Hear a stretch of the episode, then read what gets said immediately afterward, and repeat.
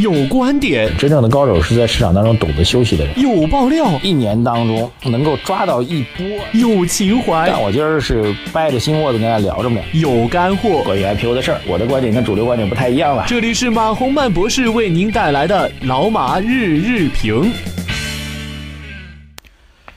呃，各位老马日评的听众朋友们，大家周一好啊！二零一六年的十一月二十八号啊，今天的消息面上，从周末开始吧，到今天应该内容还是比较多的啊。当然排在财经头条的就是这个深港通啊，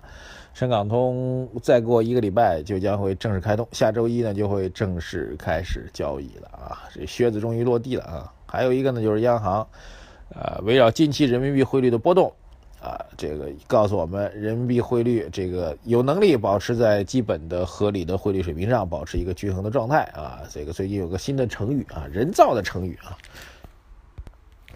之前几年有几个成语啊，什么喜大普奔呐，什么什么的啊，现在已经不流行了啊。很早以前我倒觉得有个成语可以用一下啊，就是这个很多网友提议说把这个振龙画虎。就是陕西有一农民，非说自己看到野生的华南虎，然后把那自己画下来，后来说是年画啊。那故事说振龙画虎，把它变成成语。因为到了现代社会之后，咱们用的成语都是古代的哈，这个就没有新的成语了嘛，等于是啊。这但是现在呢，有个新的成语，就是所谓人无贬基啊。什么叫人无贬？就是人民币不存在贬值的基础，叫做人无贬基啊。有人建议把它列为这个新的新的社会当中的成语之一。嗯，这个央行呢，终于做了一个回应啊。央行做的回应，基本上的一个描述就是人无贬基啊，中国经济怎么怎么样哈，这个中国外汇储备怎么怎么样啊，怎怎么怎么，除了美元之外，我们都怎么怎么样啊，反正都是人人民币不存在贬值的基础。这俩消息啊，这是周末最大的两条消息啊。其实周末呢，还有一条非常非常大的消息啊，就是这个卡斯特罗先生啊，中国人民的老朋友卡斯特罗先生啊，这个不幸离世啊，呃，见了中国。从第一代革命核心啊，一直到这个最新的领导人啊，通通都见过这个相关的，一代一代一代一代走过来吧。卡斯特罗，卡斯特罗，其实我觉得这个最近周末呢，大家都在分享他的很多的有趣的故事哈，比如说这哥们儿去美国的时候，呃，左手腕这非常与众不同啊。大家戴手表啊，有的人当然也有人喜欢戴两块手表，左手一块，右手一块。这样抬左手也能看，抬右手也能看。这哥们儿特点就是带两块，而且都是劳力士啊，这个完全不忌讳自己的这个财富感觉啊。两块劳力士手表居然通通都戴在戴在一只手啊，都戴戴在这个左手的手腕上啊，绝对是与众不同的啊。很多他的趣事吧，我倒觉得有一个趣事特别想跟大家分享啊。这个作为坚定的这个国际共产主义战士的卡特罗先生啊，卡特同志吧，这个。其实，在最早的时候，在革命最早的时候，其实并没有明确的这个社会主义或共产主义理想啊。他这个推翻原来的独裁者之后呢，一度其实是想跟美国进行合作的，但美国不睬他啊。他去美国想见这个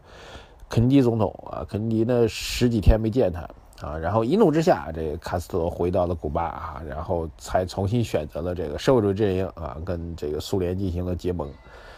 哎，这就是这个非常有趣的一个故事。然后后面成为坚定的反美的战士，整个拉美的反美的左派吧，整个拉美的左派，整个拉美的反美的阵营，通通由他成为了这个实际上的领袖啊啊！同时期当然还有个切格瓦拉啊，切格瓦拉其实只是一个类似于一个精神领袖吧，他不是一个实际上的真正构成实质威胁的。其实，在整个拉美地区，也就这个这个呃卡斯特罗一个人。所以这这是非常有意思，就是后边我看到如此坚定的革命的意志和决心啊，其实，在最早期的时候，他其实也曾经方向并没有那么明确过，呃，然后最后才明确了方向之后，一直坚持下来哈，这么多年，啊，现在算起来得有四十年，快五十年了吧，啊，大家都知道这个非常著名的古巴导弹危机啊，应该是一九六零年代的事情吧，现在算起来已经有五十多年过去，快七快六十年过去了啊。时间过得很快啊，所以当我们在选择方向过程当中呢，肯定会被犹豫、迷茫。但确定方向之后，才会能够这个，如果能够坚定走下去的话，那就是一个自己革命意志啊、市场意志、这个价值意志在一起的这样一个方向吧。哎，这个稍微扯得远了一点，但是我们觉得这个非常有趣的一个故事要跟大家分享一下。就是您现在看到结果，当初可能不是这样一种状况啊。这是我们特别想跟您分享的一个小小的故事啊。然后回到深港通和人民币汇率这个话题，呃，我们节目认为深港通在当下本币汇率贬值趋势明显的情况下啊，这个依然是很大的压力。央行发言之后，可能会意味着在岸的人民币汇率会被进行一定的管制措施啊。有管理的浮动汇率制嘛，所以有管理我们要承认的。呃，央行发言之后，有管理三个字会被强化，但是浮动依然是大势所趋，而且浮动央行的管理也很难去影响离岸的人民币汇率市场哈。离岸人民币汇率市场现在已经越来越接近于七了，如果不进行干预的话，离岸的人民币汇率破七只是早晚的事情啊。在这种大的背景情况下，无论是深港通还是沪港通，都意味着境内的资金获得了大量资金外流的一个机会。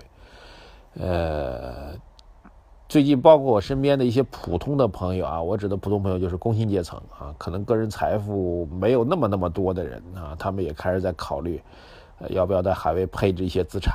因为他们都觉得这个，当然有些常识性的错误啊，很多人觉得这个我不去配置海外资产，我的资产就在贬值，其实不是这样的啊，这个我必须要讲这汇率的一个常识的概念吧，很多人不太清楚。就是哪怕人民币对对于海外资产出现了快速的贬值，比如现在从一比六贬到了一比七，再贬到了一比八，但如果您的所有的消费的商品，嗯，你所使用的服务，啊，都是居于国内啊，就是您没有海外消费、投资、旅游等等这些需求的话，或者这些这些需求不占您的比消费比重很高的话，其实这些贬值对您影响不是特别大的啊。其实这些贬值对您影响不是特别大，对这点我特别想强调给大家。呃，国内是整个汇率市场是相对是成自成一体的，特别中国，因为自己的原材料市场基本上还都可以制造啊，生产物流基本上国内可以解决的话，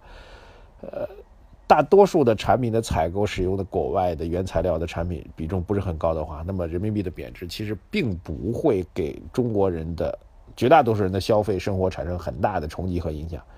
啊，并不意味着这个人民币从一比六贬到了一比八，意味着你的所有的资产，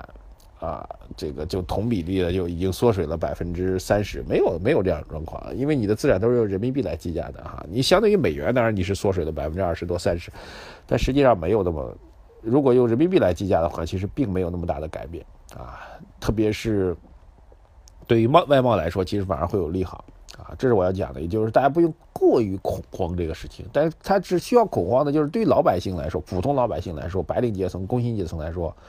不用这样过于的恐慌。但是对于大的资产配置者来说，现在是极度的恐慌啊！他们这个，比如资产已经个人，呃，可留可投资资产在一千万以上的这个所谓的，我们称之为这个高端客户吧，他们其实资产配置的压力是比较大的啊，因为他们的资产。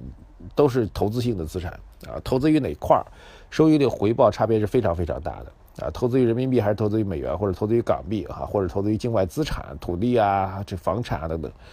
不同资产投资配置每年的年化的投资回报率会差别非常非常大。而大多数的其他的工薪投资者的资产基本上投资在国内的产品啊，股票、债券啊、理财产品等等，影响没有那么大。啊，但是还是那句话，我们认为深港通在此时此刻开通的话，会引发这些大额的投资金选择流向境外。哈，境外就是香港市场，呃，港币资产是和美元直接挂钩的，啊，所以对于整个的宏观形势和货币流通来说，加上美元加息的预期已经是板上钉钉，所以这个趋势还会继续延续下去。呃，回顾到 A 股市场当中来啊，虽然从港股通的，从沪港通的经验上来讲呢。沪港通开通之前的蓝筹板块曾经冲过一把，但是后面结果大家也知道啊，主要是资金选择了这个呃外流的影响，还是通过沪港通还是比较明显的，所以深港通也难逃这样一个趋势压力啊，所以我们认为未来一周会成为这个整个国内的高端资产重新配置的一个重要的渠道的选择，对市场的影响不可低估。好，感谢收听我们今天的老马日评。啊，欢迎关注我们的微信公众号“财经马红漫”，谢谢大家，再见。